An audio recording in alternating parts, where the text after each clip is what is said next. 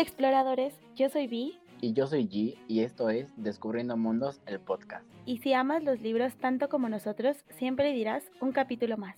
Hola exploradores, aquí Vi al habla. Eh, el día de hoy tenemos un capítulo súper especial. Eh, ya podrán leer eh, el título, está un poco confuso, yo lo sé, no es lo que normalmente nosotros les traemos, pero yo sé que la van a pasar increíble. La verdad es que estamos muy emocionados, como podrán ver en, la pequeña intro que voy a hacer voy a estar sola, ya que G eh, creo que eh, está demasiado emocionado, yo también, obviamente, pero alguien tiene, en alguien tiene que caber la prudencia, entonces eh, tratemos de respirar eh, como les digo, va a ser un capítulo súper emocionante.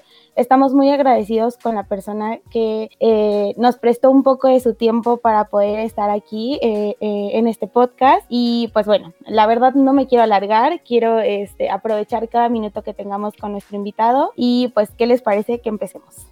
Bienvenidos a este nuevo capítulo aquí y ahora. Muchas gracias por escucharnos. Esperemos que este capítulo les guste tanto como a nosotros. Y sin más que agregar, comencemos.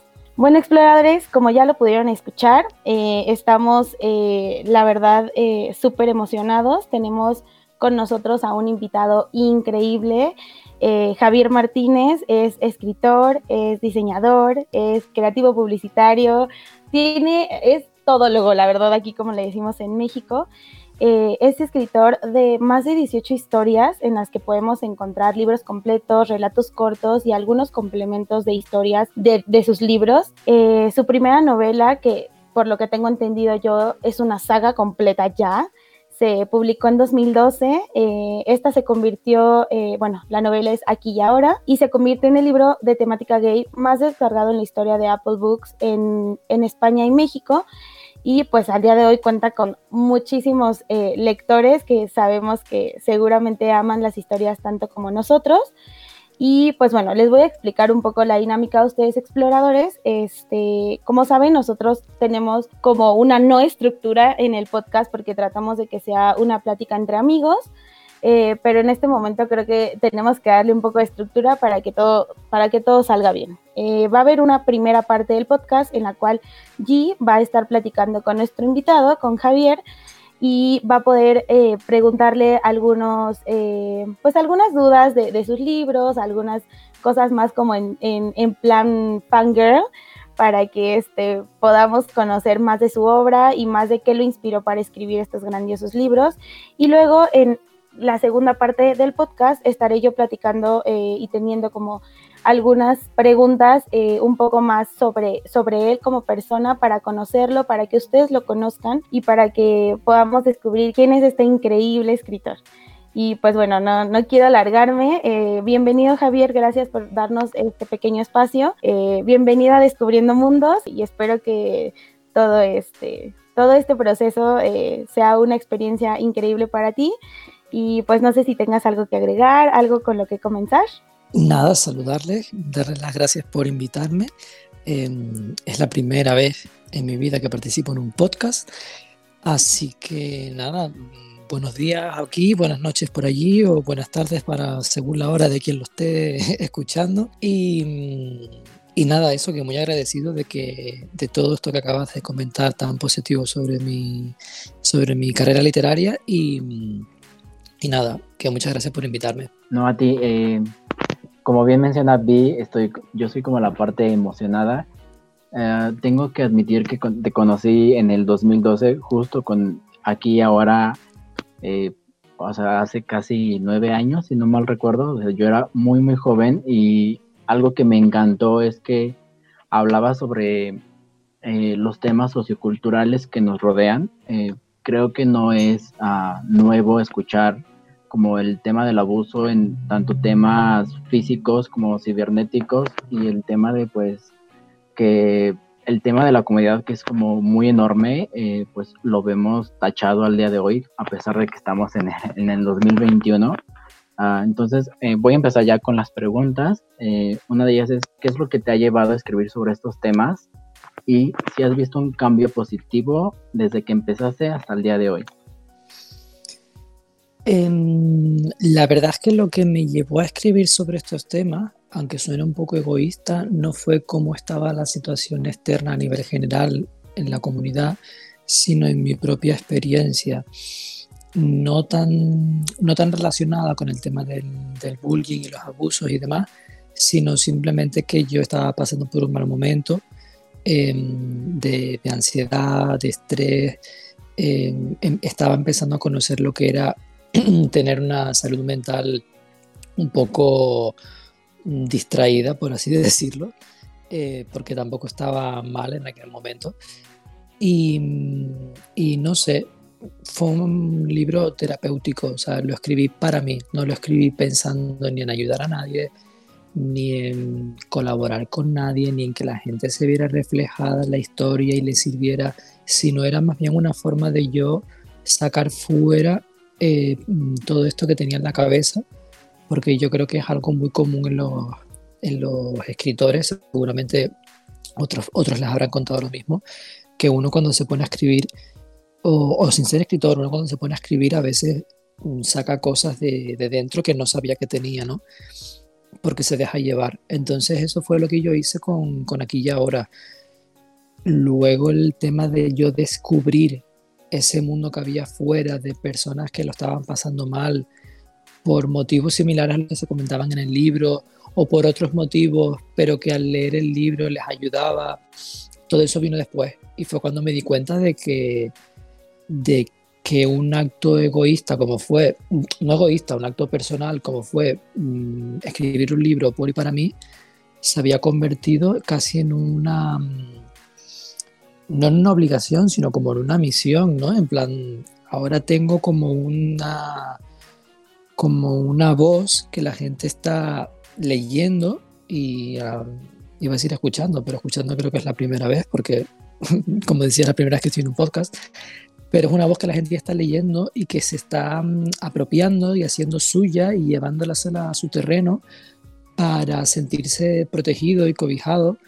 Entonces fue cuando yo decidí que, que no podía ser solo un libro, o sea, yo tenía que seguir mm, adelante y, y, dejar de pensar en mí y hacer y escribir ya no para mí, sino para los demás, para que toda esa gente tuviera un, un pequeño rincón, un pequeño rincón, aunque fuese durante solo una horita diaria, sentirse a gusto, en familia y protegido sabiendo que, que no está solo, ni sola.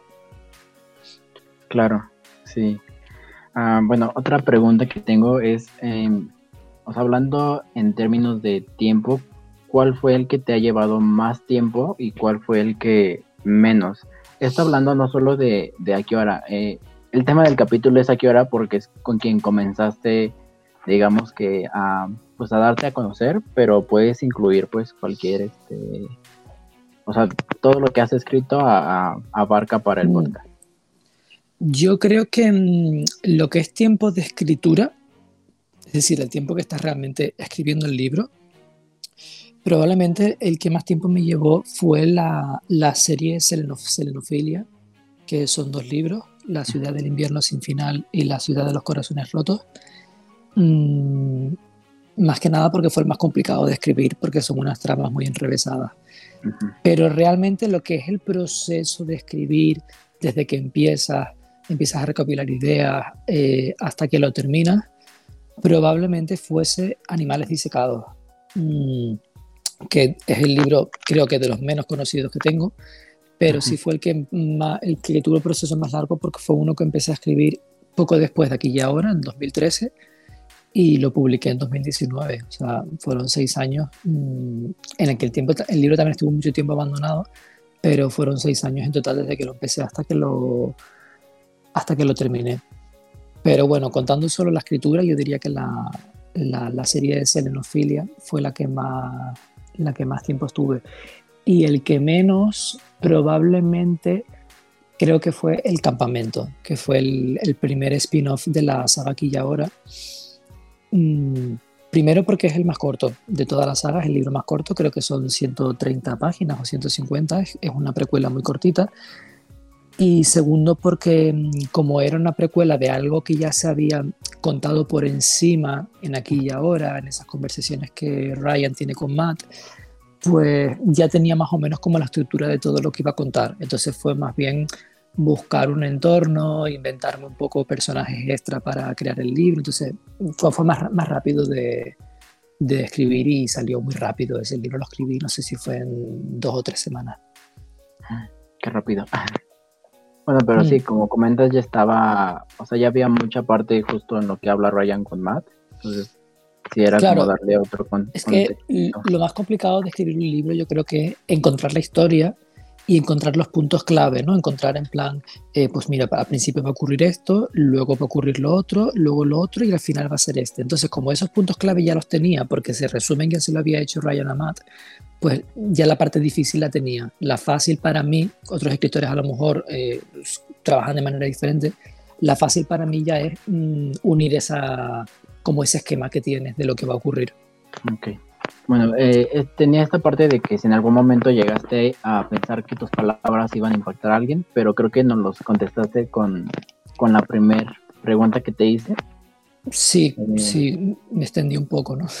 no, no, adelante, todo, este, mira, yo soy muy feliz de escucharte, eh, creo que igual hablo justo igual por ella, es, ya lo mencionó, pero es un honor tenerte aquí, solemos, pues suele ser una plática entre amigos por el amor a los libros, pero el tener a un escritor, eh, pues es más emocionante porque eh, nosotros hablamos desde el punto de un fanático, pero eh, conocer cómo a veces es un proceso que desconocemos y que a veces, no, no, lo tomo por mí, pero yo creo que a veces es complicado como tomarle el valor a un libro. O sea, vemos libros de 50 páginas y puede que te tome tres años para hacerlo, pero hay libros que son largos y puede que te tome eh, pues menos tiempo. O sea, eh, conocer como toda esta parte es demasiado interesante.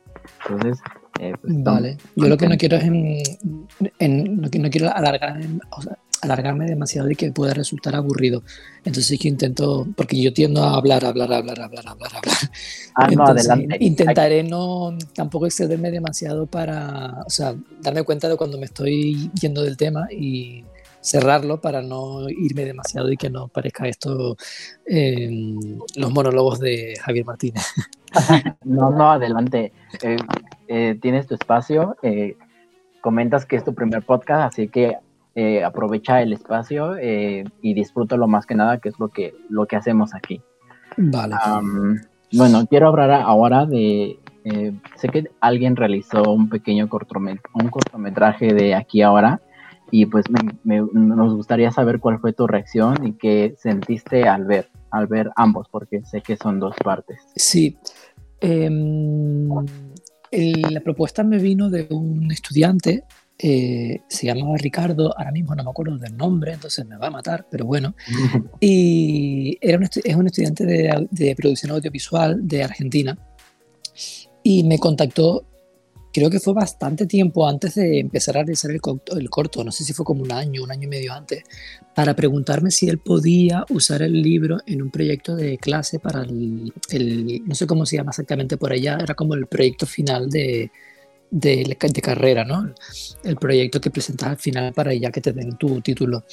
Y yo le dije que, que sí, que, que, podía usar mi, historia sin problema. Y mm, me olvidé de ese tema y, y, ya te digo, al año, año y medio después, fue cuando me comentó que, que iban a ya a realizarlo, que iban a empezar a grabar. Me volví a preguntar si, si, le, si no me importaba, le dije que sí. Yo tampoco sabía cómo funcionaba este tema, entonces realmente mm, creo que deberíamos haber firmado algo, pero bueno, tampoco firmamos nada porque no lo usó para presentarlo en festivales ni nada, entonces tampoco pasó nada. Y, y se metió a ello, o sea, lo grabó, era un estudiante, lo grabó con los medios que tenía, con los actores que se presentaron, em, que se presentaron o que eran amigos de él, no estoy seguro de ese, de ese proceso, no, no lo supe. y, y, lo grabaron allá en Argentina adaptando lo que eran los tres primeros capítulos del libro, adaptándolo mm, más o menos a lo que se podía, porque claro, aquí y ahora eh, la primera parte del libro se desarrolla en la playa, pero ellos cerca lo que tenían era un río, no tenían una playa, no tenían mm, ese entorno que, que se describe en el libro, pero la verdad es que el resultado me gustó bastante porque lo, la adaptación que hicieron fue bastante cambiando las localizaciones, pero todo era como muy fiel al libro. Eh, incluso los personajes se parecen un poco a lo que yo tenía en mi cabeza, la, la actitud de los personajes sí se parecía mucho. Y yo estaba encantado, la verdad. O sea, hay gente que a lo mejor uno, si, si uno lo, lo, ve desde el punto de vista profesional, evidentemente le va a encontrar fallos por todas partes. Pero no hay que, no hay que olvidar que era un proyecto de un estudiante eh, que presentaba su primer cortometraje de fin de carrera. Entonces, a mí como proyecto final de una carrera, de hecho me parece que le dieron una buenísima nota. Eh, a mí me parece que está estupendo, los actores están muy bien, eh, los diálogos están muy bien seleccionados porque de, de, de, esos tres capítulos podrían haber seleccionado cosas más, eh, eh, más irrelevantes o, o, que no aportaban tanto, pero eligieron justo lo, lo, lo, lo que aportaba. Entonces mm, hay mucho detalle que yo como autor sí me doy cuenta que digo, ah, mira, cogieron esta frase, o ah, mira, este momento, esta mirada que hay en el libro entre ellos. Entonces yo me fijé más en esa parte que en la parte técnica. Yo me fijé en la parte creativa, en la parte de cómo habían adaptado mi libro. Y a mí me pareció genial. O sea, yo me emocioné mucho la primera vez que lo vi porque al final es como estás viendo en imágenes eh, algo que yo había escrito años atrás y mi sueño siempre, siempre había sido mm, que de repente llegara, como yo lo llamo, el señor Netflix y dijera, vamos a comprar tu historia, ¿no?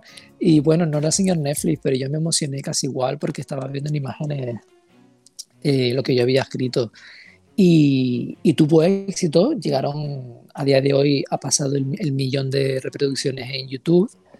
Y entonces grabaron una segunda parte él ya por su cuenta, o sea, la relación fue tan buena que él por su cuenta, ya no por la universidad, sino por, porque quiso, grabó una segunda parte que es así, se supone que, se supone que mm, adapta los siguientes seis capítulos hasta llegar a la mitad del libro. Pero esa sí fue una adaptación un poco más libre, o sea, ya lo que, donde empieza, sí, sí tiene diálogos que son similares, el, como se suele decir en publicidad, el, el, look and feel sigue siendo el mismo, pero ya la historia se va por otra parte. Ya no, no los personajes cobran como su propia personalidad, su propia vida, y el guion se va por otro camino.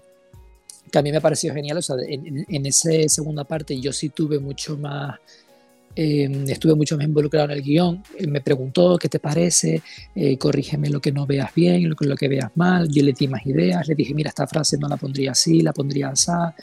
Eh, hay una parte en la que, eh, ahora no me acuerdo exactamente lo que era, pero le dije, cambia esto porque parece que solo estás haciendo referencia a la comunidad gay. Y claro, esto ya ha crecido tanto que deberías incluir al resto, o sea, deberías incluir gay, lesbiana, eh, bisexuales, toda la parte trans, es como ya tienes que incluirlos a todos, porque ya somos una comunidad que ya estamos todos juntos, no estamos tan separados por guetos, ¿no? De, según la sexualidad o según la identidad de género. Eh, dije, no, cambia esta frase, porque parece que solo estás hablando de uno y tienes que hablar de todos, porque ya somos todos juntos. Y entonces, bueno, le di como más ideas y ya cuando vi que se iba por su camino, él me preguntó, me dice, ¿lo ves bien? Y yo le dije, ya la obra es tuya. O sea, tú te estás basando en mi libro, pero es tu obra. O sea, esto es como cuando alguien compra un, los derechos de un libro y lo adapta a Netflix y el final es diferente, o meten un actor que no, o a lo mejor en el libro el protagonista es blanco y norteamericano y en la serie es eh, latino y de Colombia. Es como eh, hay que hacer esos cambios para que no todo sea tan, tan blanco, tan puro, tan igual, ¿no? Tan siempre el mismo, la, el mismo estereotipo, ¿no? Entonces yo le dije, llévala tu historia por donde tú la quieres llevar. Ya está, mm, está basada en el libro, has cambiado de personaje, has cambiado de final, eres libre. O sea, mientras no lo destruyas, mientras sea para construir, eh, haz lo que quieras. Y quedó bastante guay porque al final es eso, o sea, construyó. El, el, el final de mi libro, de, mi, de, mi, de, la primera parte del libro, es como más destructivo, en el buen sentido, porque luego en la segunda final, en la segunda parte del libro, se empieza a construir de nuevo, si lo has leído, eh, y él no, él empezó a construir desde ahí. no, no llegó a la parte destructiva, sino que empezó a construir desde ahí. Entonces lo vi, lo vi muy bien.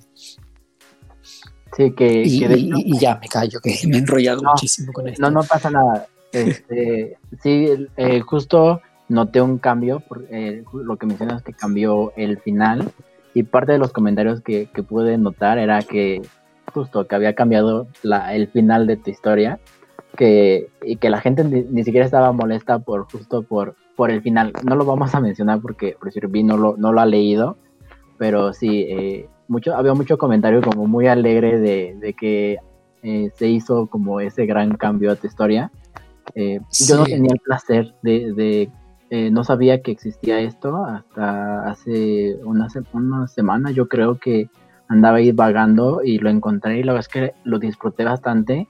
disfruté justo lo que mencionas, que hay frases que mencionas en tus libros, entonces creo que eso le da un plus en cuestión de, eh, justo lo que mencionas, eh, al momento de escribirlo y al momento de verlo en, o sea, por más pequeña que sea la pantalla de un teléfono, creo que te hace pues eh, mucha ilusión ver que a alguien le ha impactado y que pues se ha tomado pues el tiempo para construir pues esto, ¿no? Y bueno, sí, es que yo creo que hay muchas veces que cuando adaptan un libro a la televisión, ya sea una serie o a, un, o a una película, Normalmente el guion cambia mucho, o sea, me refiero, la, lo que ocurre suele ser lo mismo, pero los diálogos suelen estar muy cambiados, porque no es lo mismo un diálogo de película que un diálogo de libro. En, la película hay que ser como más conciso porque tienes menos tiempo. En la serie, todo lo contrario, como es una serie y a lo mejor si el libro no es muy largo, tienes que incluir más diálogos para alargarlo. Entonces es difícil encontrar una adaptación en la que las frases calquen lo del libro, salvo que sean las típicas frases icónicas de, libros muy famosos que no puedas cambiar porque, porque tiene que ser esa frase, ¿no? En que, por eso a mí me gustó mucho encontrar que, la, que casi todos los diálogos coincidían con, con los del libro, porque me hacía sentir incluso más que estaba viendo mi libro en imágenes. Y entonces al lector que se haya leído el libro, también creo que viviría lo mismo, en plan de estar viendo su libro para muchos favorito, frase a frase, eh, sentimiento a sentimiento y yo creo que eso fue muy positivo y ahí acertaron de pleno. Sí, y bueno, ya eh, mi última pregunta es eh, algo que mencionaste hace unos minutos, que viene justo el tío Netflix a, preguntarte, no específicamente esa plataforma, sino al día de hoy tenemos una variación enorme de, de plataformas de streaming si viniera pues una de, estas dichas plataformas y te comentara que quisiera adaptar una de tus historias, ¿cuál te gustaría que fuera? Y, también nos gustaría saber algo que a nosotros nos emociona mucho cuando confirman alguna adaptación, eh, como el tema de los actores, o sea, si tienes como un fichaje al día de hoy o bueno, en, en esa extensión. Si me vinieran a preguntar, evidentemente diría que sí, o sea, el que fuese, ¿sabes lo que te digo? O sea, en plan de, mm, aunque fuese el libro menos conocido, menos favorito, vamos a estar, sí, sí, pero creemos así, sí, o sea, yo todo diría que sí, o sea, yo como, como, como estoy empezando, como empezando en el sentido de que sería la primera vez, yo todo diría que sí, Em, con mi dinero de por medio, por supuesto, no voy a ser el, no voy a ser el, el, tonto que, ¿no? que luego los demás se hacen ricos a costa de tu trabajo, ¿no? Pero, pero le diría cual, cualquiera de los libros, o sea, me daría igual, sinceramente. Personalmente creo que más, los que más se podrían adaptar a una mm, película o, para, para, película, por ejemplo, hasta que deje de llover, eh, yo creo que es perfecto. El único problema que tiene hasta que deje de llover para adaptar la película es que necesitarían los derechos de, Taylor Swift por el tema de... Porque hay una parte del libro en la que ella está involucrada, no ella como personaje, sino su, su carrera, su música. Entonces necesitarían buscar los derechos que no tendrían por qué ser los de ella exactamente, puede ser los de cualquier cantante o inventarse una cantante inventada, pero bueno, si quisieran hacerlo como en el libro, tendría que ser ella. Y ya sabemos que Taylor Swift, el tema de derechos, últimamente lo lleva un poquito una rajatabla. Entonces sería un poquito complicado. Pero, pero bueno, como comentaba yo en mi Instagram, mm, en, cuando empecé a escribir el libro, no era Taylor Swift la, la, que aparecía, sino que era Katy Perry. Entonces, bueno, me valdría cualquiera realmente, o como si se inventan una cantante, tampoco es, no es relevante para la historia realmente qué cantante sea, ¿no? Lo, lo bueno de que era Taylor era porque las canciones coincidían en la historia y demás. Y me estoy liando de nuevo. Pero hasta que deje de llover creo que sería una muy buena película. Eh, los dos libros de la serie Selenofilia creo que serían una muy buena película o una muy buena miniserie de ocho capítulos, algo así. Entonces, que yo también sería muy bueno. Y luego el tema eh, Animales disecados, por ejemplo, creo que para España, porque es una historia que se, se desarrolla en España y tiene muchos elementos de la cultura pop eh, de España de los 90. Entonces a lo mejor es, una, es una, mm, un libro que funcionaría muy bien como película en España. A lo mejor directamente en streaming, no en cines y demás. Funcionaría muy bien. Pero yo creo que evidentemente el, el que más llama para adaptar es aquí y ahora. Lo que pasa que como es una saga, aquí y ahora es muy complicado que lo elijan porque aquí y ahora debería ser una serie y una serie de muchas temporadas para llegar a, todo ese proceso que cuenta. Y es una pena porque mm, si lo hicieran, y a lo mejor eso, mm, cuatro temporadas, cinco temporadas, una por libro, si lo hicieran, yo creo que tiene que a lo mejor es ir un poco de sobrado, de creído, pero yo creo que aquí y ahora tiene potencial, si lo hicieran, para convertirse en una de las series de temática LGTB mm, con más éxito de la televisión, porque tiene una dinámica de personajes y de proceso y del tema, ya cuando entras en, la segunda, en esta última parte de la biología nueva, de viajes, de nuevos personajes, tiene humor, tiene drama, eh, es como, sería como la serie perfecta, ¿sabes? Si, la, si encima coges a profesionales que entienden de esto y la convierten en un producto mucho más llamativo de lo que ya de por sí yo creo que es, podría ser algo brutal. Entonces me da mucha pena mm, que, no, que no vaya a ocurrir. Yo creo que nunca ocurrirá porque necesitas una editorial para que esto ocurra. Pero bueno, sería la que, la que más. Es que a mí en el fondo me haría ilusión que cogieran todos, mm, todos, mis libros todos a la vez y dijeran, mira, vamos a cogerlos todos y tal. Pero bueno, no, yo creo que los que mejor se adaptarían, siendo realistas, sería Hasta que deje de llover y, y la saga y la serie Selenofilia. Los dos libros de Selenofilia son los dos que tienen más posibilidades de ser llevados a, a cine o serie. Y había otra pregunta por ahí que no sé cuál era, se me fue. Eh, lo de los actores, pues sí, sí. Ah, lo de los actores. Mm, la verdad que no. A veces veo, veo series y digo, oye, mira, este podría ser un buen Ryan. O, oye, mira, este me gusta para, para Mike. O mira, esta mujer tiene así como poderío, esta podría ser una buena Eva para selenofilia, pero yo para nombres soy muy, muy malo. O sea, lo has comprobado que no me acuerdo ni del apellido de la persona que hizo el corto. Eh, es, entonces, no lo vamos a, yo con, el nombre del actor, salvo, que sea fan, salvo que sea fan del actor y me guste mucho su trabajo, pero no los vería para cosas así. O sea, por Nicole Kidman a mí me gusta mucho, entonces digo, vale, sé el nombre de Nicole Kidman, pero, pero no, mm, no es una que aplicaría a mis, a mis libros, sobre todo porque como deberían ser actores jóvenes y a los actores jóvenes los veo en muchas series y muchas películas de streaming, pero no me quedo con sus nombres. Pero mm, si algún día ocurriera, sí me gustaría tenerla, aunque sea, aunque no sea voto, pero sí voz, de por lo menos el tipo de actor o actriz. Eh, bueno, eso sería todo de, la parte como yo de fan. y ahora ah, viene, viene Vi y pues ya te va a contar un poquito más ella. Vale.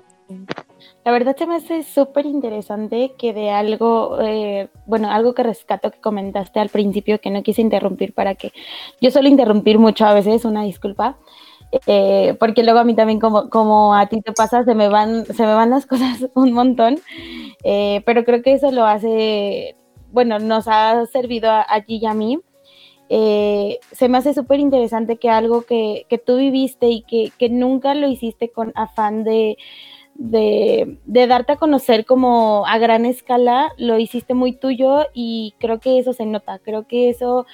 Uh, al final es lo que, lo que se, se, expande, porque como lo hemos comentado aquí en el podcast, eh, este proyecto no ha nacido como de, ay, queremos ser famosos o queremos eh, algo en especial, simplemente queremos mm, fomentar el hábito de la lectura, queremos eh, que cualquier persona que nos escuche, que se sienta eh, con este sentimiento, valga la redundancia, de no, no, tener con quién platicar sobre libros que nos ha pasado a nosotros, que nuestro círculo es muy pequeño, eh, se sienta en confianza de decir, ah, a mí también me gusta ese libro, o ah, a mí, eh, a mí también me resonó esta parte, o lean este libro, a mí me encantó. Entonces, creo que eso al final de cuentas trasciende y creo que eh, como te comentaba, yo no he tenido la fortuna de leer tus libros, pero los he conocido y te he conocido a ti a través de allí y la verdad se me hace súper interesante que hables de estos temas que en su tiempo pues eran hasta cierto punto tabú, que se me hace a mí una tontería.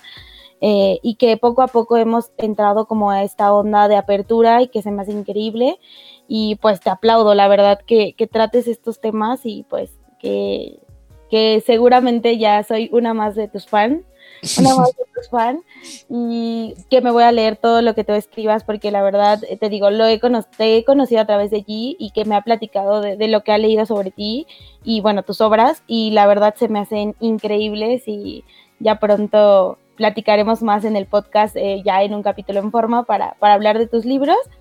Y pues bueno, ya no me quiero extender porque yo luego también hablo y hablo y hablo. Y ya también me han regañado por ahí que, nada más me la vas hablando.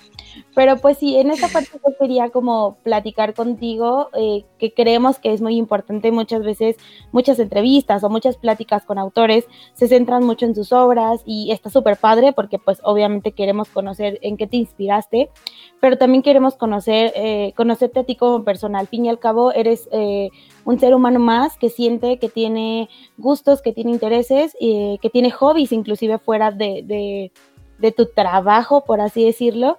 Eh, te doy un ejemplo, eh, nosotros somos eh, de la rama también de la publicidad, somos, yo soy una publicista y es mercadólogo, y pues, ¿qué nos unió? La verdad, el amor a los libros. Entonces, creo que no, no, no solo somos lo que, en lo que trabajamos o a lo que nos dedicamos, y justo es lo que yo quería como como ondar un poco eh, y creo que la primera pregunta viene como muy ad hoc y al, podcast porque es con, lo que nosotros empezamos, que es, no sé si tú recuerdes, ¿cuál fue el primer libro que leíste? Mm, o seguramente, llamado.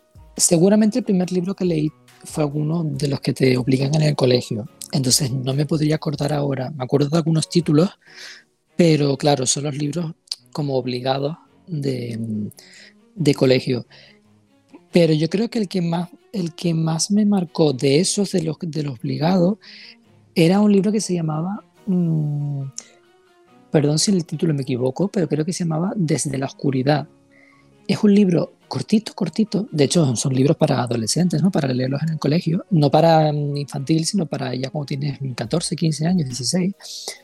Que trataba de un de un chico que se despierta y está eh, encerrado a oscuras en un lugar. Entonces todo el libro trata de que él averigua dónde está, em, se va dando cuenta de, cosas, de que hay un ascensor, de que hay un tal, de no sé qué, cree que es un sótano, así, y va contando al mismo tiempo como parte de su historia fuera de, de lo que, de la vida que tenía fuera del, de, antes de que, lo, de que apareciera ahí. Luego él, da por hecho que es que lo han raptado y demás. y fue yo creo que fue el que más me impactó. No cuento mucho por si acaso sea un libro conocido que la gente se suele leer y para no spoilearlo, pero yo creo que fue el primero que me impactó porque me gustó mucho la dinámica, porque no era el típico libro eh, que te mandan a leer en el colegio, sino que era como, era como extraño. Y yo, yo creo que ese libro me marcó mucho en cómo luego yo escribo porque era un libro en el que luego el final fue totalmente impredecible, o sea, más es el final tiene, está relacionado con un elemento que lo está nombrando todo, todo, todo el libro, pero no lo ves venir. Entonces cuando lo ves venir dices, no me puedo creer que no se me haya ocurrido esto, ¿no? Y, y, entonces cuando yo escribo intento, intento siempre hacer algo así, cuando son de intriga, eh, normalmente en mis libros de intriga final es como, pero claro, pero si estaba ahí, pero si llevas todo el libro contándomelo. Y entonces me marcó mucho en ese sentido. Pero el primer libro que yo me leí voluntariamente porque yo quise, no por el colegio, eh, fue La historia interminable. Wow, creo que me siento súper identificada justo en uno de los capítulos eh, del principio del podcast. Eh, platicamos sobre esto, G y yo, sobre cuál fue el primer libro que tú leíste y creo que coincidimos y creo que muchos exploradores coinciden en que el primer libro es como el que te obligan a leer en, la escuela y es como de muchas veces eh, pues las temáticas son como súper random o súper extrañas que, ni te fomentan la lectura ni te dan ganas de seguir leyendo. Y justo siempre hay como el libro que te obligaron a leer y el libro que tú leíste, que te impactó y que te llevó a leer. Eh, o que te llevó a amar la lectura y eh, suelen ser libros súper diferentes o, o súper extraños, pero pues al fin y al cabo tienen como, como algo que ver. Eh, entonces creo que creo que nos ha pasado lo mismo a pesar de, a lo mejor de la distancia que, pudiera ser. Eh, creo que algunos lectores se, sentirán también en sintonía contigo. Y bueno, la siguiente pregunta es, a la fecha, ¿cuál es tu género favorito de lectura? ¿Lees de todo o tienes alguno en específico que digas, yo me inclino más por este? Leo un poco de todo mm, dentro de lo llamémoslo comercial, ¿no? O sea, en plan libros históricos y demás no me interesan nada, sean ficción o sean real, no me, de momento no me llama nada la atención leer esa clase de libros. Y luego mm, libros de así como de terror eh, y demás tampoco me llama mucho la atención. Eh, me gustan los thrillers, pero los thrillers que son más de, mm, de intriga, de investigación, tipo el, el, cuarto mono de, de J.D. Barker, Barker, por ejemplo, y cosas así, ¿no? Thriller como un poco más que es que mezclan la intriga y lo raro con lo policíaco, pero tampoco demasiado policíaco, ¿no? Mm, pero en general lo que más me gusta leer creo que son libros similares más o menos a lo que yo escribo, o sea, historias que podrían ser reales, o sea, historias del día a día, historias ya sean si es romántico, que no sea demasiado romántico, o sea, que, lo, que lo romántico esté ahí, pero que haya otro, otro factor, ¿no? Como con, como con, ¿cómo se llamaba? A dos metros de ti, me parece. Em, que, es que, es una historia romántica, pero tiene un trasfondo que va más allá de su historia de amor. Tiene el trasfondo del tema de la enfermedad, el trasfondo de, de la historia de ella, mmm, por no dar spoiler y demás, de lo que le había pasado antes, la historia de él, de su personalidad, porque es como es. ¿Sabes lo que te quiero decir? No, que no es una historia de amor y ya está, sino que tienes ahí un trasfondo de tú de decir, oye, que te hace pensar, que te hace replantearte cómo, cómo tú vives tu vida. Esos son los que a mí me gustan.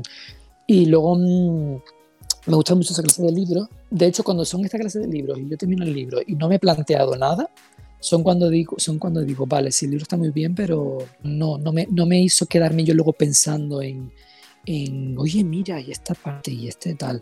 Mm, ¿Sabes? A, veces prefiero leer un libro que no me guste, pero que me haga pensar, que yo diga, es que aquí yo hubiese hecho esto, o es que este personaje, mm, ¿por qué ha actuado así? ¿O por qué tal? Y yo plantearme si soy yo que no lo he entendido, o es el autor que no lo ha sabido, no, pero, pero que por lo menos te haga crear un debate interno, Prefiero eso, aunque luego diga, pero no me gustó el libro, a un libro que te lo lees y que tú digas, sí, sí, es que todo está muy bien, pero no, pero, pero no me, no me ha, o sea, ya lo he terminado, lo he metido en la, lo he dejado en la estantería y me he olvidado de ese libro porque no me hizo sentir nada.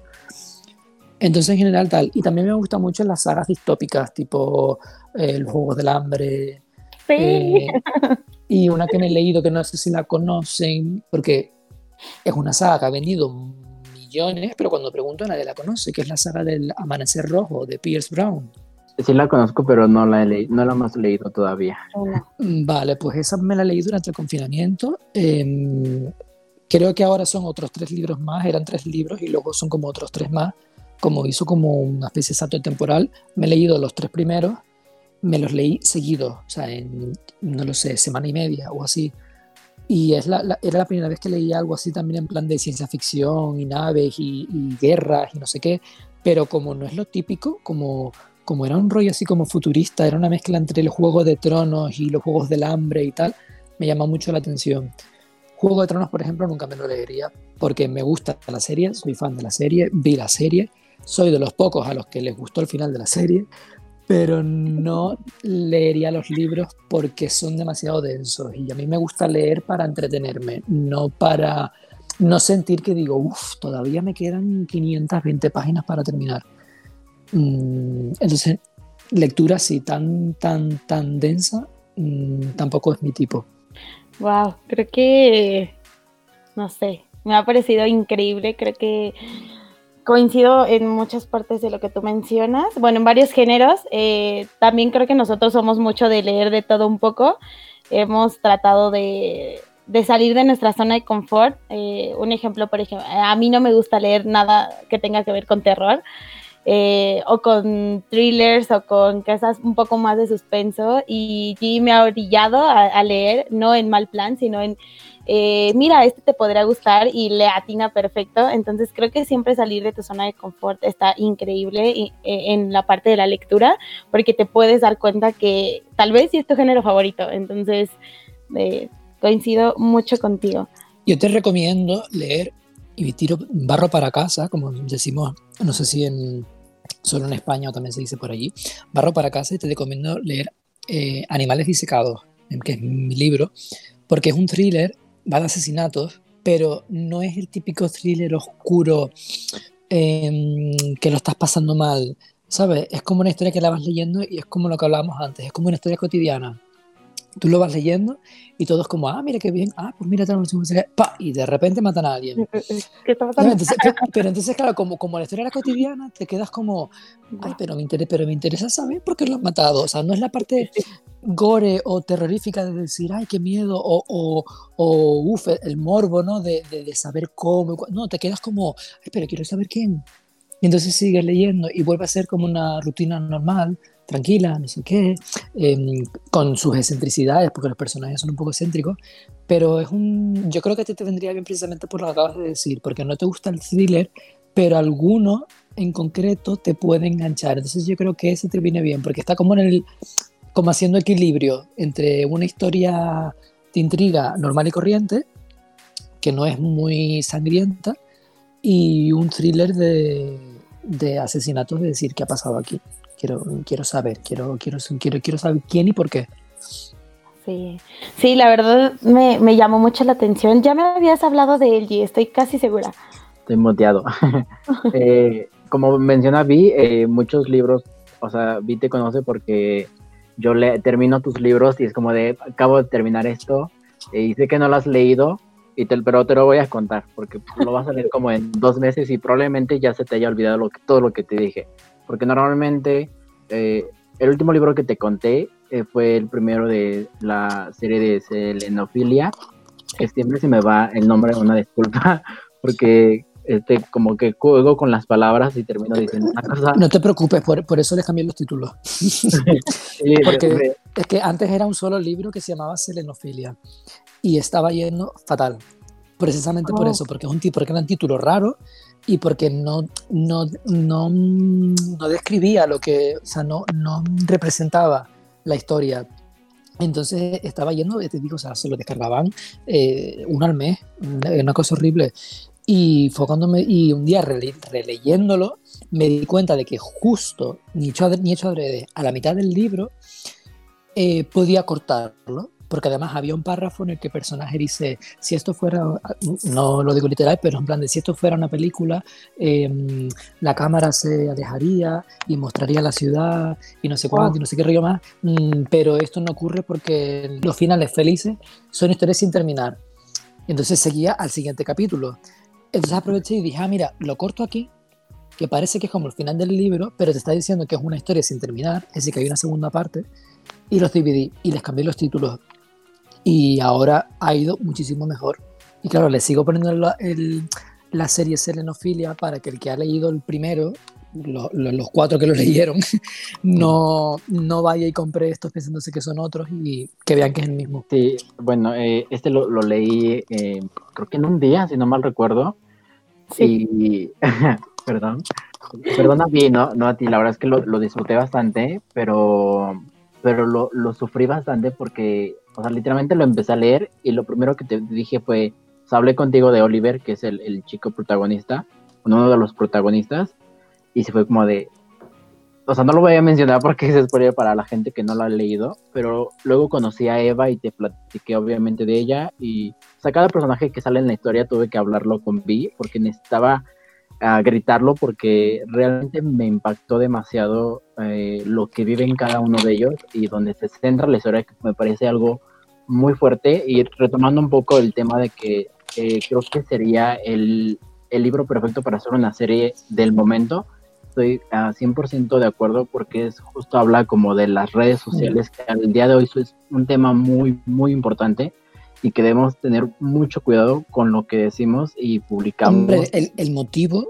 eh, o sea, el, el, motivo que une a los tres personajes al principio sí lo puedes contar porque se sabe, o sea, en la sinopsis del libro. Lo digo ah, porque como no, dijiste, no lo quiero contar por si alguien ah, lo va a leer. Lo de, si, si es lo de, lo de Dina, eso sí lo puedes decir porque mm, porque está la sinopsis, o sea, el, si, si, lees la sinopsis, empiezas el libro sabiendo que, que, que, mm, que Dina se ha suicidado. Ok, es que, uh, perdón por interrumpirte, pero eh, llevo como dos años mm, no leyendo sinopsis de los libros porque me gusta uh, ir así en... Sin Sí, saber, a ciegas, sí. Y me llevo cada sorpresa que, o sea, desde que hice eso he encontrado como los libros más apasionantes. No sé si es porque realmente todos son muy buenos o porque mi vista en los libros eh, acierta en eso. Hay libros que sí tengo que leer la sinopsis porque, no sé, llevo dos capítulos y no estoy entendiendo nada. Ahí es cuando recorro a leerla. Pero hay muchos libros donde desde la primera página te atrapa y es como de estoy entendiendo todo. Y a veces nunca llego a leer la sinopsis pero eh, por eso no, por eso desconocía mucho si... Oye, pues, pues me parece, me parece una auténtica maravilla, sí, claro, porque, porque yo creo que yo evidentemente como escritor no lo he experimentado y lectores pocos, o sea, que, hay, que empezaras a leer ese libro sin saber ese detalle, o sea, porque entonces, claro, estarías incluso más metido aún, o sea, te estabas enterando de lo ocurrido al mismo tiempo que se enteraban los personajes. Sí, estaba viviendo Uh, o sea, me, me, habría, me, habría, encantado ver, o sea, poder vivir lo que tú has vivido, o sea, llegar a ese punto ya en el que dice, ¿qué, qué pasó? Y luego llega Eva y se desmaya, y, ¿pero qué pasó? Y sí. entonces luego llega la parte de Dunk y dice, oh, Dios mío, tal, ¿no? Lo, lo que ha ocurrido. Eh, no sé, claro, sí. como, como, como en la sinopsis está puesto que ocurre eso, el, claro, porque yo necesitaba poner precisamente eso, que la gente cuando empezara a leer el libro y empezar a leer a esos tres personajes, eh, supiera que ha ocurrido eso ya de entrada, como para que no se aburriera en el sentido de, de bueno, pero ¿por qué me estás contando estas banalidades de estas tres personas que no, que no me interesan, ¿no? Uh -huh. Pero sí. bueno, si te, si te enganchó sin saber eso, pues me alegro, porque significa que por lo menos los tres primeros capítulos también enganchan, aunque no sepas lo que ha ocurrido. Sí, fue, fue muy interesante. Lo único que sí busqué fue la palabra selenofilia, porque entendía el, el, término de filia, pero no entendía a qué se refería. Fue lo único que googleé y justo mm. habla como de la atracción hacia la luna y fue como de, ok, esa palabra me atrapó. O sea, fue realmente lo que me atrapó. Obviamente entiendes el título una vez que lees el libro, pero la palabra selenofilia fue lo que realmente me atrapó a tu historia. Así que sí, yo hubiera conocido tu libro porque no lo conocí cuando era solo uno, eh, sin duda lo hubiera leído. o sea, ya, ya hubieras tenido ahí cinco personas. bueno, tampoco pasa nada. Ahora ya está yendo un poco mejor y, y, está teniendo buenas reseñas y demás, o sea que no me puedo quejar. Pero bueno, te, te dejo continuar. no, no te preocupes. Creo que mi siguiente pregunta va muy de la mano de, de lo que estábamos platicando. Eh, por lo que noto, o sea, es un disfrute. Yo no tengo, creo, el don de escribir y creo que jamás lo tendré. No, no, no creo ser, no creo haber nacido con ese don, pero amo leer. Entonces, a mí siempre me ha interesado saber qué es lo que a ustedes los anima o qué es lo que más les gusta o por qué decidieron escribir. Mm, a mí siempre se me ha dado bien imaginar historias, no escribirlas, ¿no? sino imaginarlas. Desde que era pequeño, yo siempre he tenido mucha imaginación. Eh, y siempre he sido muy fan de, de la parte cinematográfica, o sea, de, de, las películas, de las series, de toda esta cultura, ¿no? De, de, de ver historias. La lectura, fíjate, irónicamente, no. O sea, yo me leí, lo comento como te comentaba antes, eh, ese me fue el nombre, La historia interminable. Eh, y luego me leí, cuando era pequeño, los libros de Philip Pullman de La materia oscura, que además ahora han hecho una serie. Eh, no sé si los conocen. y después de esos libros yo estuve muchísimos años sin leer. O sea, yo no volví a leer hasta poco antes de escribir aquí y ahora. Em, porque no era fan de la lectura, era fan de eso, de, series, películas y tal. Entonces realmente yo lo de, lo de escribir fue porque, no lo sé, cuando me pasó aquello en 2012, que mm, eh, lo que me pasó fue simplemente que empecé a tener como ataques de ansiedad, ataques de pánico y demás, y necesitaba como sacar lo que tenía dentro a ver si así se me quitaban pues se me ocurrió hacerlo escribiendo. O sea, muchas veces lo he comentado que aquí y ahora realmente la primera parte del libro yo la escribí con 18 años. Eh, no sé ni en qué me inspiré, ni por qué la escribí, ni, ni cuándo exactamente. O sea, solo sé que tenía esa edad más o menos. Eh, y la guardé en el ordenador y me olvidé completamente de ella. No, no supe nada más. Y en 2012, cuando me pasó todo esto, fue cuando de repente me acordé de esa historia Em, y dije, ay, mira, mm, tal, no sé qué. Y como acaba de la forma en la que acaba, que no la vamos a contar para no hacer spoiler, eh, me di cuenta que dije, oye, Ryan estaría un poquito como estoy yo ahora, ¿no? O sea, Ryan estaría hundidillo. O sea, mis motivos no eran los mismos, pero digo, estaría como igual. Y entonces fue cuando dije, este estreno no puede terminar aquí. O sea, porque era como, mi vida entonces termina aquí. O sea, yo, yo, yo ya me quedo así, me quedo eh, con ansiedad, me quedo con estrés, me quedo con estos traumas, me quedo con estos miedos. Digo, no, no, no, digo, yo no puedo hacerle esto a Raya, ni me lo puedo hacer a mí, ¿no? Entonces fue cuando seguí escribiendo la segunda parte del, no el segundo libro, sino la segunda parte del mismo libro que está dividido en dos, en dos partes. Entonces, no sé, yo creo que lo que lleva a escribir es eso, es la necesidad de, mm, de expresar cosas que en las conversaciones cotidianas con tus amigos y con tu familia no las sueles expresar, de sacar toda esa imaginación que tienes en la cabeza y plasmarla en libros, yo creo que para que no te esté ocupando espacio en la cabeza, porque yo creo que si todos esos pensamientos y todas esas ideas no las sacas fuera, te están dando vueltas en la cabeza, te están dando vueltas en la cabeza y no paran. Y entonces al final yo creo que, para, que como salud mental no creo que sea demasiado bueno eso tampoco. Tener todos esos conceptos y esas ideas del mundo y esas porque al final te las apropias. Yo creo que al escribirlas lo que haces es decir, vale, ya no son mías, están ahí fuera, están en un libro, la gente los está leyendo, ya no es mío, o sea, ya esto no me pertenece, ya esto pertenece a todos. Entonces, si es algo malo, lo malo lo estoy compartiendo con todos y ya el peso no lo, no cae todo sobre mí. Y si es bueno, eh, lo mismo, ya no lo estoy disfrutando yo solo, lo estamos disfrutando todos. Entonces es una forma como de aligerar tu propia, tu propia mente, yo creo. Y muchas veces también es como, claro, eso era al principio, ahora ya estoy en un punto en el que como lo que, lo que hablaba antes, que siento que tengo como una, como una responsabilidad. O sea, de hecho cuando me pongo a escribir, eh, hay muchas veces que tengo que tener cuidado ya en las cosas que digo, en las cosas que escribo, porque sé qué clase de lectores tengo, sé, sé que puedo tener la mala suerte de que el libro no lo lea nadie y si ha escrito alguna, algo muy polémico no pase nada, o puedo tener la suerte de que lo lea mucha gente, porque a mí me pasa eso, que saco un libro no lo lee nadie, saco otro y lo lee un montón de gente. No, no tengo, o sea, no soy como los autores famosos que todo lo que sacan suele tener relativo éxito, ¿no? Más o menos, pero todo vende. Yo es como o, mucho o, o, casi nada, no tengo un término medio. Entonces tengo que tener cuidado porque digo, mm, no puedo ir pensando, bueno, no pasa nada que yo esté ahora aquí escribiendo esto que puede perjudicar a alguien, porque a lo mejor no lo lee nadie, porque a lo mejor lo lee mucha gente y alguien se siente ofendido.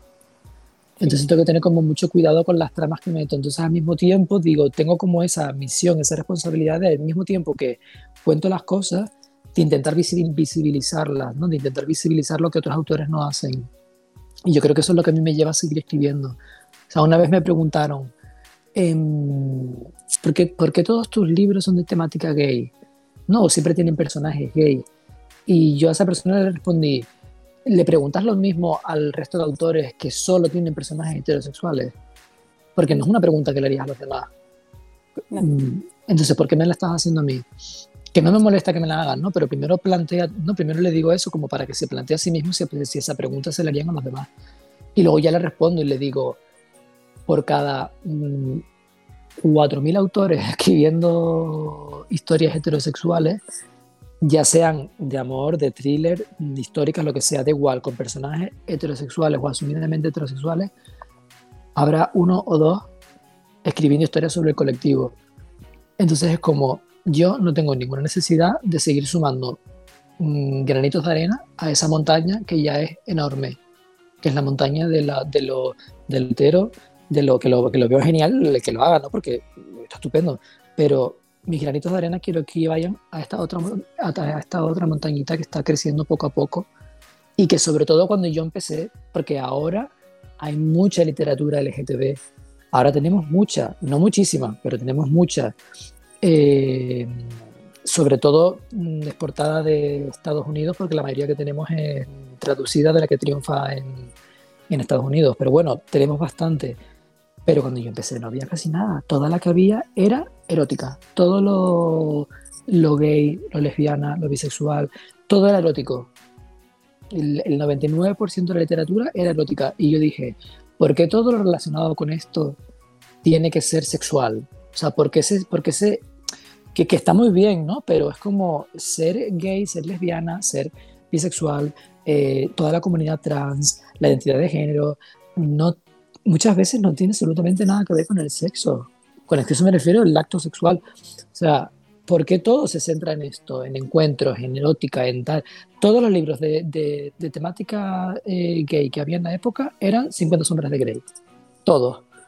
Entonces, cuando yo empecé a escribir, yo dije, pues no me da la gana. De hecho, eh, muchas de las críticas que yo tuve en su momento era de gente que me ponía, eh, ah, qué soso los personajes, ni siquiera no se dan un beso hasta el capítulo no sé qué, o guay, porque ni siquiera se acuestan o tal. Estaban tan acostumbrados a que, a que la literatura gay fuese sexo que como los personajes en mi libro no se acostaban, no le gustaba. Y es como, bueno, pues lo siento, yo no, a mí, em, yo no soy un autor que, va, que, te va a contar eso. Entonces luego vas evolucionando, vas creciendo y entonces a lo mejor tú dices, vale, pues en este libro voy a meter una escena eh, sexual o, una escena eh, como pasa en, bueno, no voy a decir el título para no spoilearlo, pero en el que hay una, una aplicación eh, o maltratos, ya los vas incluyendo, pero no se centra la historia en eso. La historia va de otra cosa, eso es un elemento que provoca que el personaje tenga a lo mejor un comportamiento determinado, pero la historia no va de eso. Entonces a mí lo que, me, lo que me lleva muchas veces a escribir es eso, es decir, quiero contar lo que no se está contando y en su momento era eso, ahora luego ya salió, desde, que salió, mm, eh, ¿cómo se llamaba? Con, Amor Simón, que fue como la primera novela LGTB eh, más mm, eh, tradicional, por así decirlo, en el sentido de que contaban, contaban historia de amor, pero sin centrarse en la sexualidad ya empezaron a salir más, y salieron más, y salieron más, porque tuvo fama, tuvo fama, y tuvo fama. Eh, ya fue cuando yo dije, vale, ya tenemos un buen catálogo de historias de este tipo que no hablan solo de esto, ahora yo sí me puedo permitir el lujo de incluir ese tipo de, de cosas que antes no quería contar porque no hacía falta. Porque no hacía falta, no, porque ya las contaba todo el mundo. Pero siempre intento eso, contar contar cosas que no se estén contando. Y si se están contando, contándolas desde otro punto de vista y siempre con cuidado. O sea, sí, e intentando, sobre todo últimamente lo que intento también es el tema de la diversidad, que la gente también se queja mucho, ¿no? De, es que últimamente en todas las series de Netflix, ahora siempre hay un gay, siempre hay una persona negra, siempre hay una persona asiática, siempre hay una persona rara, y es como, ¿y, qué? Sí, pues sí, sí, ahora a lo mejor en 10 series nuevas de Netflix, en 10 los tienes, pero es que tienes 40.000 series anteriores a esa en la que no había nada y todos eran blancos y todos eran heteros y todos eran... Mm, entonces, sí, que ahora parece que están cometiendo todos con calzador. ¿Y qué? Nos llevan metiendo en la heterosexualidad con calzador toda la vida, ¿no? Entonces es como... Intento, intento contar cosas, pero eso, desde otro punto de vista y teniendo mucho cuidado, que quede, que quede natural, que no quede forzado también. Y creo que me he ido del hilo completamente. No, no, para nada, ya sabes, aquí le hemos dicho, este es tu espacio y el chiste es platicar y platicar, pero creo que sí coincidimos y creo que hablo por ti también, G, eh, por lo que hemos platicado anteriormente, eh, creo que también los lectores eh, de nuestra generación, nosotros no somos tan ni tan grandes ni tan jóvenes, estamos como en el punto medio, también ya estamos un poco cansados de, de leer, pues sí, siempre lo mismo y que siempre sea como eh, pues A, B y C y no, no hay nada más, o sea, y, poco a poco se ha eh, hecho más diversa la lectura y que lo cual nosotros aplaudimos y que se toquen temas eh, que antes no se tocaban con respeto, porque creo que eso es importante y normalizar cosas como lo mencionas, la diversidad, el tema LGBT, el tema de la salud mental, o sea, muchos temas que antes pues se tocaban y, y se tocaban mal, Creo que el tocarlo con respeto y normalizar, hablarlo y, que todo sea muy común como es la vida diaria, creo que es lo más importante. Y, te aplaudo mucho y te agradezco que, que también te, tomes el tiempo de, hacerlo de manera respetuosa y de manera eh, bien hecha para que pues poco a poco vayamos haciendo un cambio en, en, la sociedad y que pues vayamos teniendo lecturas con más este pues sí, con más carnita, pero que, sea como bien hecho, porque como mencionas, pues antes era como todo erótico y era como de, pues sí, está cool, pero pues no todo en la vida, no vas por la vida todo el tiempo siendo sexual, sexual, sexual, es como de, no, eso no pasa, o sea, sí es un aspecto, pero hay miles de matices y miles de facetas en una vida que no solamente nos vamos a centrar en una, entonces Qué, padre que, tú cuentes eh, esta parte como más real, más de vida diaria, es súper increíble. Eh, y bueno, ya también yo ya no voy a hablar porque yo soy como tú. Este, algo que se me hace muy interesante que en su momento me platicó G eh, es que eres un autor autopublicado, eres pues sí, hasta cierto punto no tienes como un respaldo de, grandes sellos editoriales que, tienen como todo este poder o este monopolio dentro de la escritura. Eh, para ti, ¿qué es lo más difícil que se te ha presentado de, ser un autor autopublicado? ¿O qué es lo que te gusta o qué es lo que no te gusta de, esta onda? Mm, lo más difícil al principio fue aprender cómo porque claro, cada plataforma de, puedes publicar en, en, Amazon, en Apple Books, en Google Play, eh, no hay muchas plataformas diferentes, en Amazon tienes electrónico o papel, entonces para mí lo más complicado al principio fue descubrir las plataformas, aprender cómo se colgaban los archivos, cómo se gestionaba todo eso, porque claro, no es en plan de yo colgo el archivo y ya está, tienes que tener una gestión ahí de tus datos bancarios, todos los datos del libro, la, hay que incluir mucho, hay que incluir mucha información en el libro sobre páginas, sobre temáticas, sobre si tiene contenido sexual o no, si es para mayores, si es para menores. O sea, cada vez que publicas un libro es como un proceso de tal, luego al final lo cuelgas y luego, y lo mismo en cada plataforma, y son unas cuantas. Entonces al principio para mí lo difícil fue ir aprendiendo, porque fui como poco a poco. Em, pero de resto eso, porque claro, como yo soy diseñador gráfico, la parte de maquetar el libro y hacer la portada, la cubierta, ya la tenía fácil porque me dedico a ello. Entonces, no, esa suerte no la tienen todos los autores que tú publican. Yo en portada y en maquetar el libro no me he gastado nunca un duro porque lo hago yo. Em, otros tienen que, aunque puedan autopublicar gratis, eh, tienen que por lo menos, aunque sea un amigo o algo, pedir el favor de que les maqueten el libro, de que le hagan el ebook y demás, ¿no? Entonces, para mí la parte difícil eh, fue esa. Una vez que eso ya lo dominé, ya difícil no hay nada. Lo que no me gusta de esta, de, de esta situación es precisamente lo que estábamos hablando antes, que al no tener editorial, primero, las opciones de promoción son muy limitadas. Salvo que te gastes mucho dinero y no sepas si lo vas a recuperar, eh, las opciones de promoción son muy limitadas. Te, te, limitas a las redes sociales, a intentar crecer tu perfil de Instagram a gastarte a lo mejor cada vez que haces un lanzamiento, pues 40, mm, 50 euros, que no sé ahora cuánto es en pesos, eh, en promocionar el en promocionar el libro, por lo menos para que tenga un poquito de tirón al principio, y porque la clave del que autopublica es que la las primeras semanas aparezcas en los tops de los más vendidos. Porque si consigues la primera semana estar ahí, ya gente que entra a ver cuáles son los más vendidos, ve tu libro y a lo mejor lo descarga.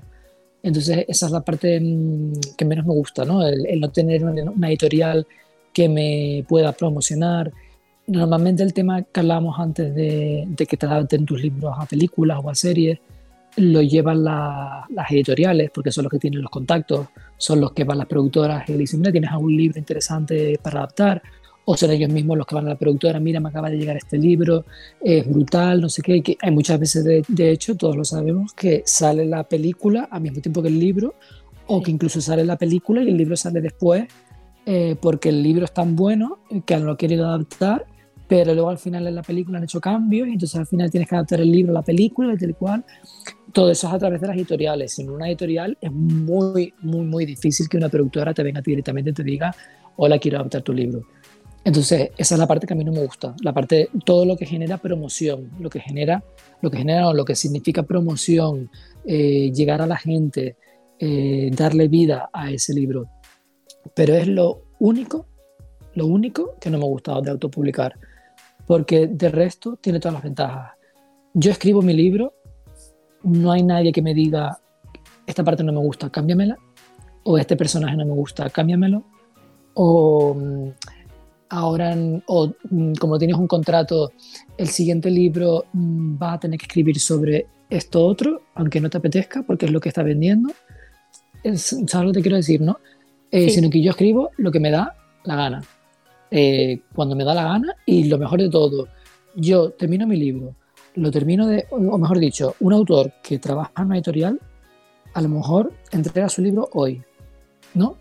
Se lo, corrigen y demás y no sé cuándo. Tú imagínate que después del proceso de corrección y de tal, toda esta historia, el libro está terminado el día 1 de febrero. El libro a lo mejor se viene a publicar en julio, en agosto, en septiembre, según como esté si hay pandemia, mm, si hay confinamiento, te lo retrasan porque tal. En, en situaciones más normales sin pandemia, como mínimo cuatro, cinco, seis meses. O incluso si no eres autopublicado, sino que coges el libro y lo envías a una editorial a ver si les interesa, en lo que lo leen pueden pasar otros seis meses. O sea, tú terminas tu libro hoy y a lo mejor el libro, te lo han publicado dentro de dos o tres años. Yo termino mi libro hoy lo termino de corregir, de pulir, de terminar, de ya está perfecto, tengo hechas las portadas, tengo hechas las cubiertas, tengo hechos todos los archivos, lo termino hoy, mi libro puede estar publicado dentro de tres días, que es lo que tarda la plataforma, en validarme los archivos y en colgarlos en Amazon, en Apple Books o lo que sea. Entonces a mí eso me da una libertad de yo saber que digo, lo que yo escribo lo puedo publicar ya.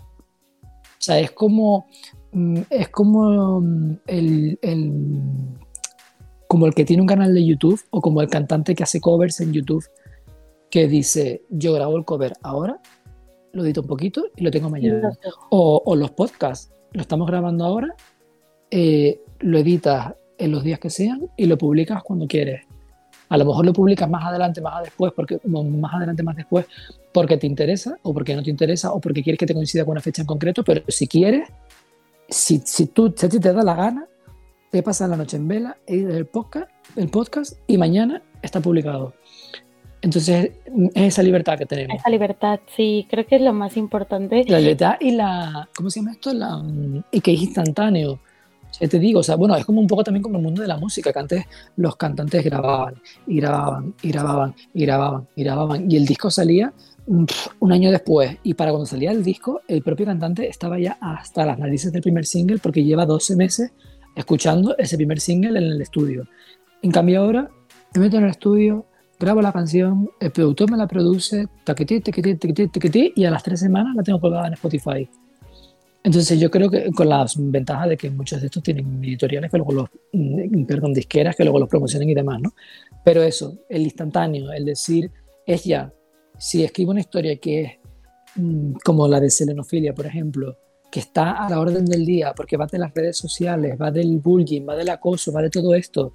Eh, no quiero esperar tres años, porque a lo mejor dentro de tres años han salido 40 historias como esta, y la mía ya pasa desapercibida. Yo la quiero publicar ya. Entonces, para mí es eso. y más que nada que tengas la libertad creativa, como dices, que no, que nadie te dicte lo que tengas que escribir por, por moda, por, por que esté vendiendo o por números. Entonces creo que siempre el tener tú las riendas de tu proyecto, de tu trabajo y de que tú tengas las decisiones finales, creo que es lo más satisfactorio y lo más, eh, pues sí, lo, lo más importante. Totalmente. Sí, es como, soy como, como el cantante que tiene su propia editorial. O sea, yo hago lo que quiero, escribo lo que quiero, lo publico cuando quiero conveniente. Si lo quiero guardar tres meses, lo guardo tres meses. Si no, no. Eh, hasta que deje de llover, por ejemplo, yo lo terminé, de, lo terminé de escribir y yo no lo iba a publicar. Pues no sé si iba a ser, me parece que lo iba a publicar en verano, porque además como la historia empieza en verano y transcurre casi siempre en, en los primeros capítulos en verano, yo lo iba a publicar en verano del 2020. Eh, ¿Qué pasó? Llegó el, llegó el confinamiento, llegó la, la mm, no confinamiento, o sea, llegó como lo de la pandemia, ¿no? O sea, yo vi el, estábamos en febrero y yo vi que estaban ya lo, en China confinados. Y yo dije, mm, y estaba empezando como a llegar, ¿no? A, al resto del planeta. Y yo como que vi venir, digo, eso se va a extender y nos va a pasar lo mismo a los demás. Y entonces, en vez de guardarme el libro, lo publiqué. Lo publiqué el 28 de febrero. Y mm, simplemente porque dije, lo voy a publicar ya, porque así, si nos confinan, la gente seguramente va a tirar mucho de esto, ¿no? De, música, de podcast, de leer libros, sobre todo digital, ¿no? De lo digital, van a tirar mucho de esto. Y aproveché y dije, lo voy a publicar ya. Y además lo publiqué gratis, porque fue como un plan. No, mentira, al principio estaba de pago y cuando ya nos confinaron, eh, fue cuando lo puse gratis, porque dije, bastante estamos pasando ya como para encima tener que estar gastándote el dinero en, en el entretenimiento que ahora mismo es más necesario, era, en ese momento era más necesario que nunca. Y 24 horas confinado, el entretenimiento se te iba así de rápido y los libros se te iban súper rápido. Entonces dije, lo voy a poner gratis. Entonces eso, con una editorial, eso no lo hubiese podido haber hecho. Sí, no. Tal vez te hubieran retrasado meses, inclusive, inclusive el año que ahorita ya llevamos. Claro, y al final el libro se ha convertido de, en mi segundo libro con más éxito después de aquí y ahora.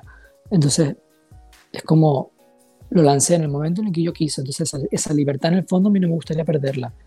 Pero sí es cierto que la he tenido durante casi nueve años que llevo publicando libros. Entonces, si ahora de repente apareciera una editorial que me quisiera contratar y trabajar conmigo, no me importaría perderla durante un par de libros. Sí, si, si con esto puedo tener oportunidades de que esos libros tengan un recorrido mayor del que están teniendo actualmente los míos, que tienen buen recorrido para lo que soy, pero no están teniendo un recorrido comparable con autores mm, reconocidos. Sí, que tengan ese respaldo y que tengan esos, esas conexiones que un sello te da, ¿no? Exacto. Wow, qué, qué interesante, la verdad. Creo que no vamos a parar de decirte lo agradecidos que estamos contigo por, por prestarnos un pequeño tiempo eh, de, tu, de tu agenda, de tu vida, inclusive. Este, la verdad estamos muy, eh, muy interesados en, conocerte más. Eh, te vuelvo a repetir, estamos bien agradecidos. y no sé si tienes algo que contarnos. Este, creo que de nuestra parte, no sé tú, G, pero creo que es todo lo que, lo que habíamos preparado. Si tú, Javi, nos quieres contar ah, nuevos proyectos, en dónde te podemos encontrar, vamos a estarle compartiendo a nuestra, a nuestra audiencia, a nuestros exploradores, eh, todos los, los, links a donde puedan encontrar tanto tus obras como a dónde te pueden seguir. Pero no sé si, si quieras platicarnos algo ya para finalizar. No, simplemente decirles lo, que el agradecimiento es mío, o sea, que me hayan invitado al podcast que me haya estrenado con ustedes que, y que no sé, que hayan sido tan interesante la conversación y que se hayan interesado por mí como autor y como ser humano, como decías antes. Y, no lo sé, muy agradecido. Mm, encontrarme, pues me pueden encontrar en, en Twitter, en, bueno, en Twitter y en Instagram, aunque más en Instagram que en Twitter, porque Twitter últimamente lo tengo un poco tuiteo, pero no mucho. Más en Instagram es donde tengo más, donde hablo más de mis proyectos y de mi vida y demás. Em, que sería IR Martínez, o sea, arroba IR Martínez. IER Martínez. Porque mi nombre completo estaba cogido.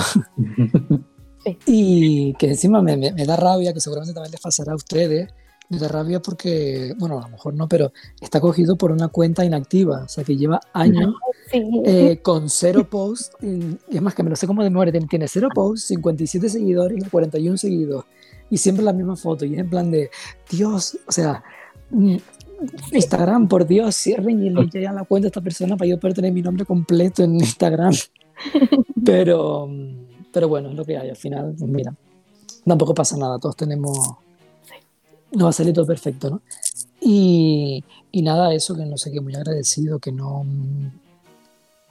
Algo que contar así, pues no, simplemente eso. Que, bueno, agradecer también a la gente que, que lee mis libros, por si algún, ah, por si la, de las personas que están escuchando el podcast eh, suelen leer mis libros, pues agradecerle mucho los, los mensajes de apoyo que me suelen enviar, de buenas críticas, de cuando me dicen que gracias a mis libros les ha cambiado la vida, hay gente que mm, no, no, me gusta dar ni nombres ni nada por el estilo porque son cosas muy privadas, pero hay gente que poco, no voy a venir aquí de Salvador de, de, la humanidad, pero sí hay gente que me ha hablado de que ha estado incluso planteándose quitarse la vida por sus problemas y que, mm, y que leyendo la saga aquí y ahora como que les ha hecho chip, o el chip en el cerebro les hace clic y, y se dan cuenta de que, de que hay más, o sea, de que hay algo más allá de su problema, que su problema lo pueden superar, que pueden seguir tirando para adelante, ¿no? Que, que no están, o que no están tan mal como creen, o que sí están mal, pero que pueden estar mejor. Y, o gente que ha perdido a alguien. Tengo casos de, un, de uno, de, tengo un caso que lo cuento muy rápido porque es que me resultó súper curioso y muy emocionante, que son tres chicos eh, de México, que uno de ellos era muy fan de mis libros, muy, muy fan, eh, tipo que se los recomendaba a todo el mundo y estaba todo el día hablando de los libros. Pues ese chico tuvo un novio y todo el día le hablaba de los libros, le hablaba de los libros, le hablaba hasta que se los, lo convenció para, leer, para leerlos, ¿no? Pero bueno, dejar la relación y al siguiente novio que tuvo, lo mismo, le hablaba de los libros, le hablaba de los libros y mm, y también se lo leyó, ¿no? Y entonces se hicieron fan. Y hace poco, uno de esos chicos, eh, comentándome por un mensaje, no sé si fue por, Instagram o por Facebook, me comentó que, como todos, ¿no? que muchas gracias por los libros, que le encantaron, que le habían ayudado a superar sus traumas y demás, porque su novio, que era el que le había recomendado los libros, había fallecido. Ay, no. Sí, y mm, que era, que era muy fan y que gracias a eso, pues que gracias a mis libros siempre se iba a acordar de su, de su novio, porque cada vez que leía los libros se acordaba de él. Y encima cuando publiqué la, las últimos, estos últimos libros que eran como el cierre de la saga, era en plan de, wow, le habían encantado, porque era el final que él quería y tal, no sé qué. Todo como muy sentimental, ¿no? Sí. Y, y después, dos semanas después, yo, o sea, cuando en ese momento yo solo sabía lo de este chico y lo de su novio que había fallecido. Además, había fallecido pues, como un mes antes. Y a las dos, tres semanas me escribe otro chico y me pone, eh, me encantó el libro, tal, no sé qué, cómo terminó o, o, la historia. Me dice, y a mí dio el nombre, le habría encantado. Y dije, y como que me sonó, y porque me, me invento el nombre para no, por, por, si acaso, ¿no? Por no levantar, por no decir nadie, no, más que se llamaba eh, Juan. Pues dijo, y a mi Ju le habría encantado.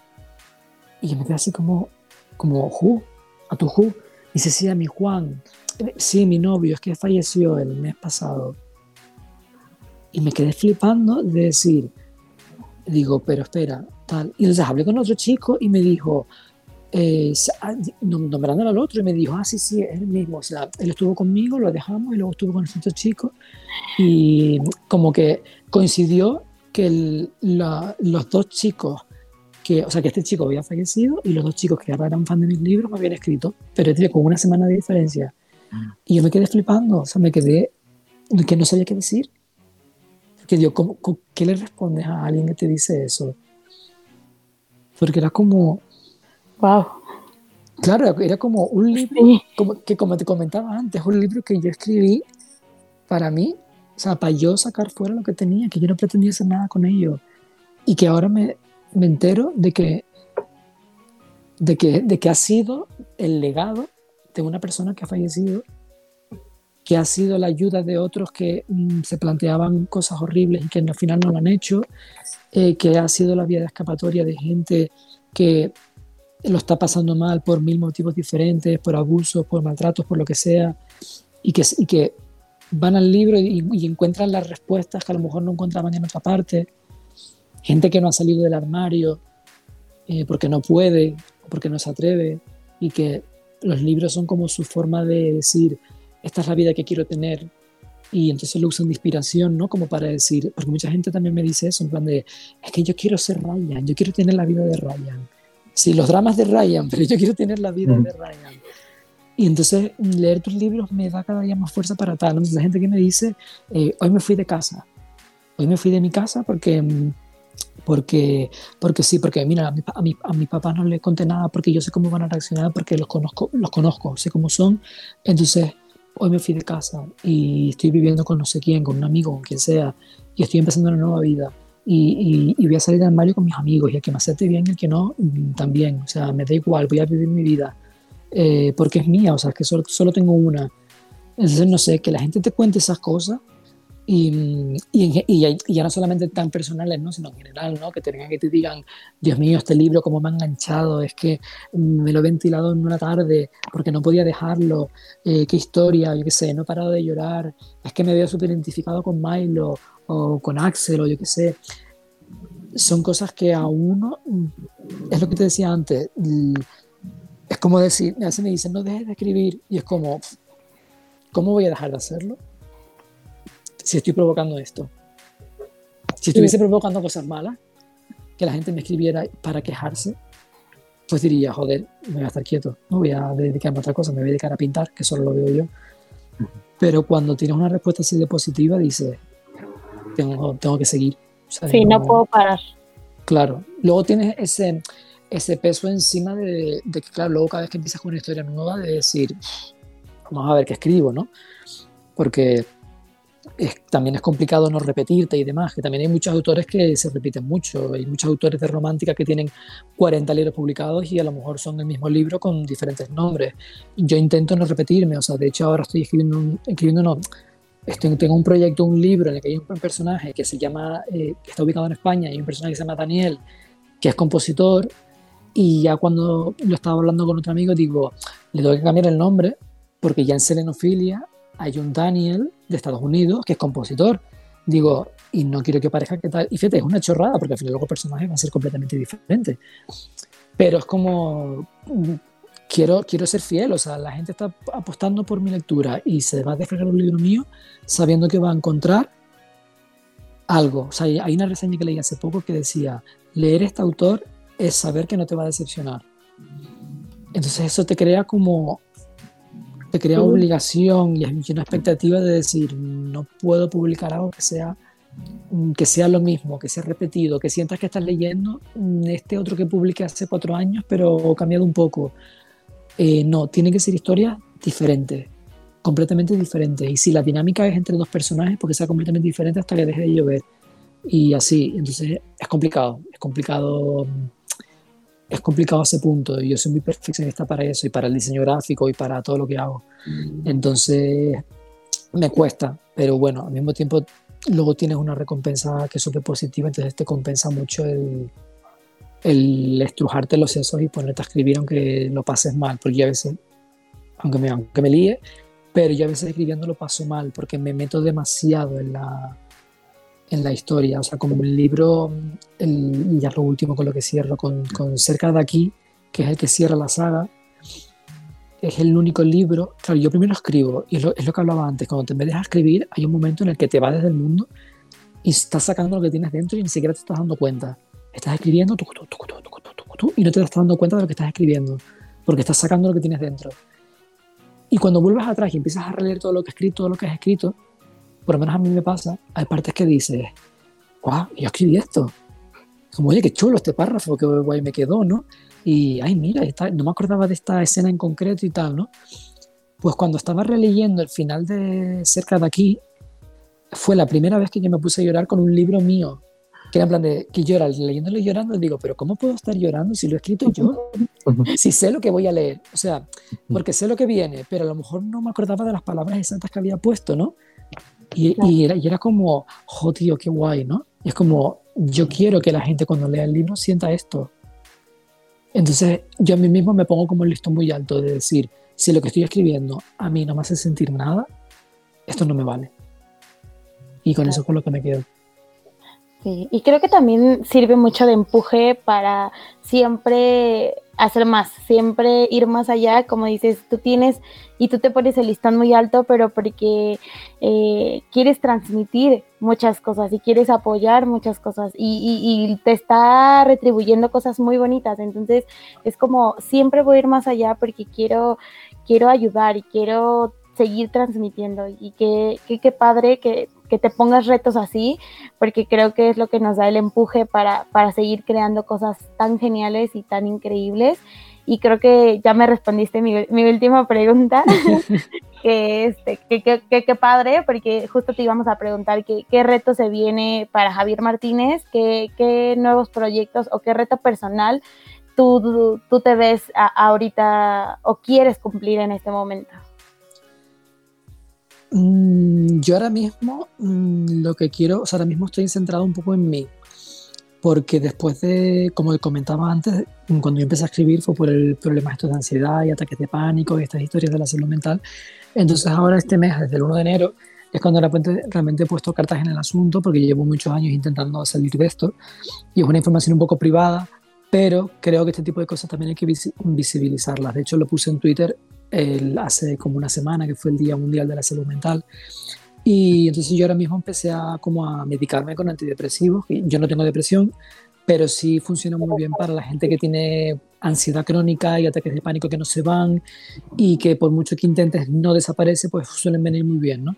Entonces estoy en ese proceso, entonces ahora mismo estoy centrado en mí, en esperar a que empiecen a hacer efecto, pero mi reto actualmente, mi reto personal es ese, o sea, que esto funcione y yo tirar para adelante en, en, la vida y en un montón de cosas que hasta ahora no he podido cumplir.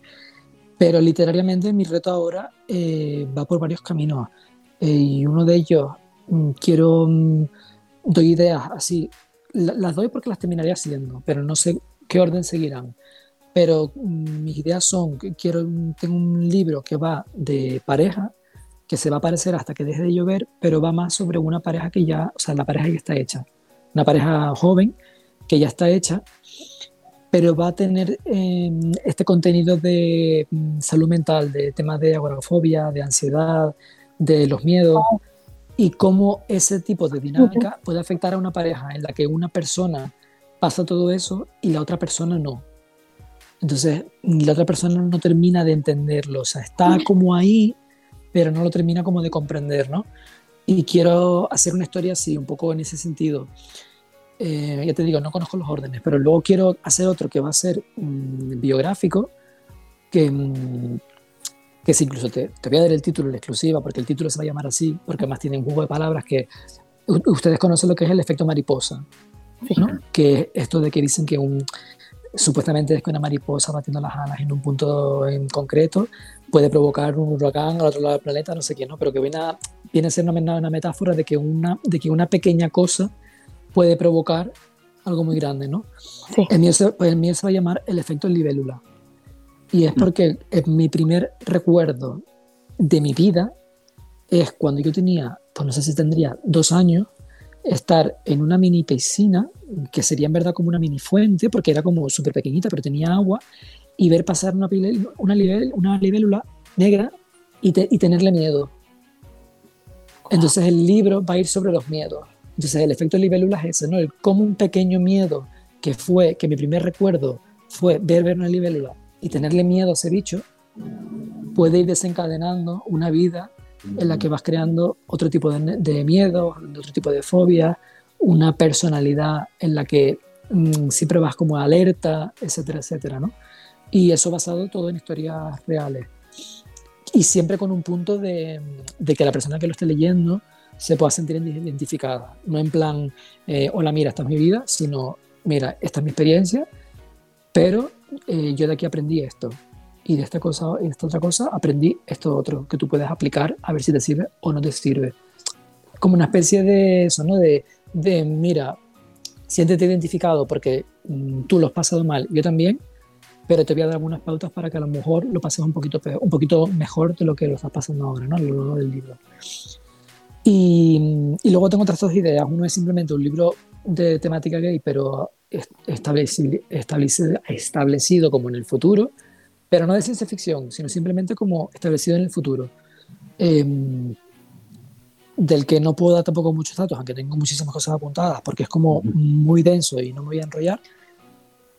Y otro que es simplemente una historia más tipo aquí y ahora, o sea, una, como una, empezar una saga nueva, eh, tipo aquí y ahora, pero ubicada en España.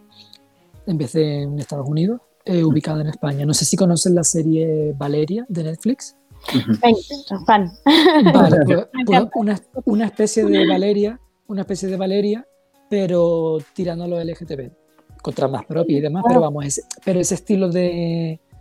No, no, no, o sea, no te puedo decir ese estilo de libro, porque Valeria está basado en libros y no los he leído, no sé cómo son, pero ese estilo de serie, además mis libros siempre suelen ser como muy cinematográficos, en plan que los lees y parece que estás viendo una película, en verdad, o una serie.